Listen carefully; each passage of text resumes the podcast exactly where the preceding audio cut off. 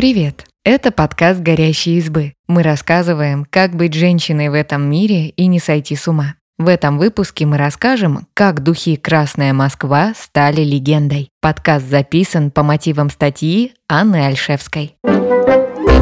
Как только не называют эти духи. Бабушкин шкаф, нафталиновый привет из Советского Союза, пережиток эпохи дефицита. Их или трепетно любят, или люто ненавидят. Но равнодушными они не оставляют никого. Речь пойдет о хите советской парфюмерии «Красная Москва» фабрики «Новая заря». На дворе ревущие двадцатые. Общество восстанавливается от больших потрясений и потерь, которые принесла Первая мировая война. Наступает эпоха новых женщин, бросающих вызов заржавелой викторианской морали. Корсеты, наконец, расшнуровываются, и женское тело обретает ранее недосягаемую свободу. Свободу в самовыражении. Теперь можно кататься на велосипеде, бегать, не сковывая себя в движениях, и танцевать всю ночь напролет. Женщина становится яркой героиней, которая обретает уверенность в том, что может побороться за себя и свое благополучие. Дух приближающейся свободы захватывает огромный культурный пласт. Джаз становится музыкой поколения. В моду входят густо подведенные глаза и вишнево-алая помада. Жизнь напоминает оголенный нерв. Чувства выкручены на максимум. Существует только здесь и сейчас. И растрата каждой секунды напрасно – преступление. Будто каждый уже предчувствует, что мир вскоре окажется на пороге страшной беды. Но это в Соединенных Штатах. А у нас СССР в 1920-е годы переходит к НЭПу, меняется и мода. Новый режим диктует, что одежда должна быть практичной. Каждый гражданин становится строителем нового общества. Женщины заимствуют брюки и гимнастерки из мужского гардероба. Ярким символом времени становится красная косынка, которую женщины носили с любым предметом гардероба. Например, как на картине Кузьмы Петрова-Водкина «Девушка в красном платке». С другой стороны, среди богемы и советских предпринимателей, которых в то время называли «непманами», развивалась так называемая «непманская мода». Она адаптировалась к западной с ее платьями с заниженной талией, меховыми муфтами и короткими стрижками боб.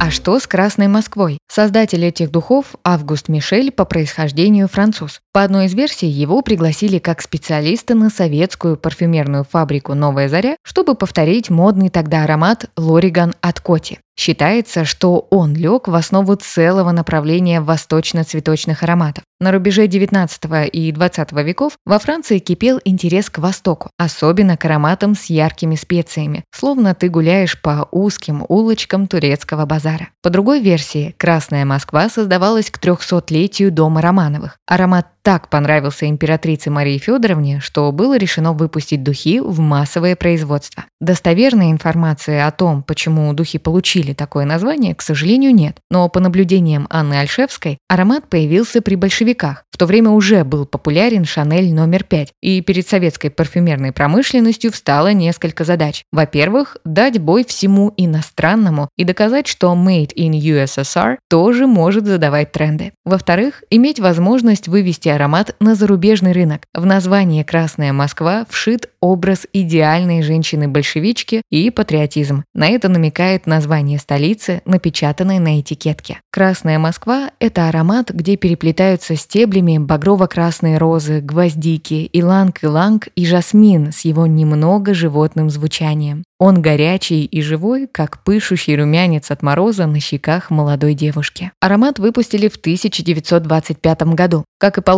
советскому маркетингу, рекламу этим духам сделал дефицит. Аромат выдавали строго по спискам и, в первую очередь, известным актрисам и женам столичной номенклатуры. Например, одними из первых, кому удалось выгулить этот аромат на воротнике кашемирового пальто, были актрисы Любовь Орлова и Валентина Серова. А когда в 1958 году аромат получил приз на Всемирной выставке в Брюсселе и появился в кадре фильма «Девчата», все модницы Советского Союза навострили носы на флаконы с крышкой и луковкой, чтобы гордо ставить аромат на свой туалетный столик.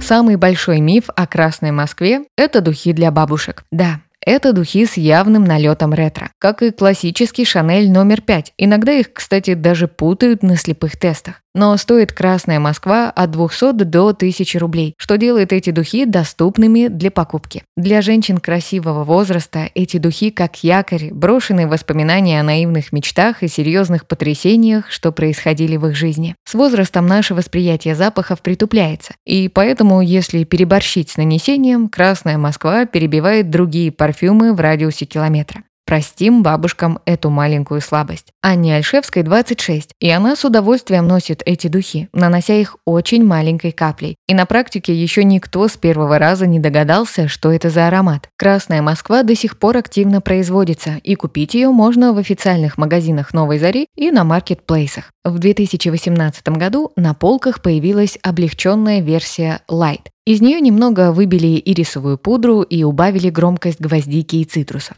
Когда вокруг переизбыток визуала, звуков и людей в метро, этот аромат не перетягивает внимание на себя и не нарушает чужое пространство. Познакомиться с этим ароматом стоит хотя бы для того, чтобы ощутить кончиками пальцев ту сферу интимной обыденности, которая может рассказать о времени ничуть не меньше очерков современников или учебников по истории.